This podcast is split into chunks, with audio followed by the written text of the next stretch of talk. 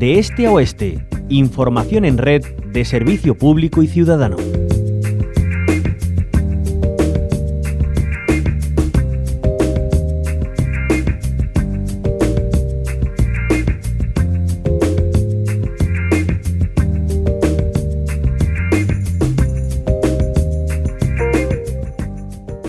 Llega la noche más eh, mágica del año, de ilusión para los más pequeños que esperan la cabalgata de sus majestades en los Reyes Magos de Oriente con muchos nervios que pueden jugarnos malas pasadas. Las eh, recopilamos eh, con el 112 Emergencias Andalucía, consejos que nos da su portavoz José Antonio Sala. Bienvenido a la onda local de Andalucía. Hola.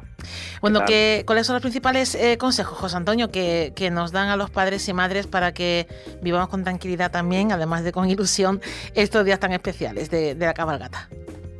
Sí, sobre todo, eh, como bien comentas, un día de ilusión, pero también que tenemos la obligación de mantener el sentido común para preservar la seguridad de los niños y de los más pequeños de la casa.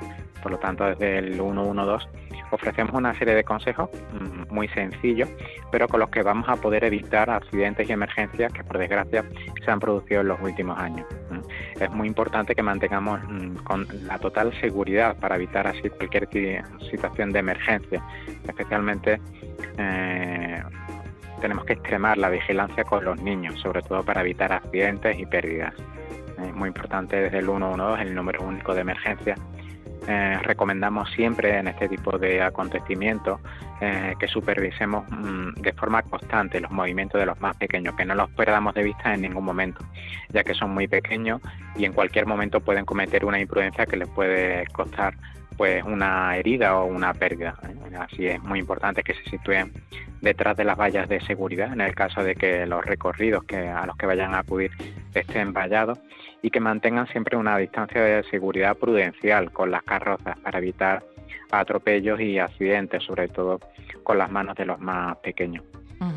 Em, en caso de esas eh, pérdidas que bueno pues suelen ser habituales porque hay mucha concentración de, personas, eh, ¿cómo podemos facilitar encontrar a, los menores si se nos pierden? Hay, hay dos cosas que podemos hacer que también son muy sencillas, que no requieren ni un gasto económico ni un esfuerzo eh, sobrehumano, pero que todo padre debe inculcarle a sus hijos y también a él mismo. Es muy recomendable que le pongan al niño una pulsera identificativa, eh, se puede conseguir en muchos sitios, en la que en la que esté anotado tanto el número de teléfono de contacto, el nombre del niño o del tutor al que esté a cargo. En el caso de que no consigamos ese tipo de pulseras, que la dan muchos servicios de protección civil en muchos municipios, lo podemos hacer simplemente en un papel, cogemos un bolígrafo un lápiz y apuntamos el nombre del niño y el número de teléfono eh, en caso de contacto, en caso de pérdida. Así, cuando eh, ese niño sea encontrado por otra persona o por los servicios operativos, podrá localizar a su padre y poder devolvérselo, ¿no? Por tanto, es la forma más eficaz para evitar este tipo de pérdidas que son muy comunes en este tipo de fechas. Mm, bueno, atropellos, por desgracia, también hemos eh, sabido que ocurren, pues porque se acercan los pequeños a las carrozas, ahí sí que hay que tener una labor de concienciación. Eh, ¿Qué consejos, en este caso cívicos, nos da para que eh, bueno, mantengamos las distancias y, no, no ocurra ninguna desgracia, José Antonio? Sí, es importante, como bien dices, es importante. Mm, vamos a poder disfrutar de la misma forma segura de los cortejos y de las carrozas, pero si lo, si lo hacemos respetando esta serie de recomendaciones del 112, vamos a poder preservar también además nuestra salud y la de nuestros hijos. Por lo tanto, es muy importante que impidamos que se coloquen los niños debajo de las carrozas, que se acerquen demasiado a ellas para recoger juguetes o caramelos y también que respetemos en el caso de que haya vallas. Si hay vallas instaladas, vamos a respetarlas, al igual que impidamos subirnos a sitios que sean de riesgo, contenedores de basura, papeleras, balcones. Todo eso va a implicar un riesgo porque no vamos a, no vamos a poder caer, se va a poder caer sobre otra persona y va a provocar pues asistencia sanitaria.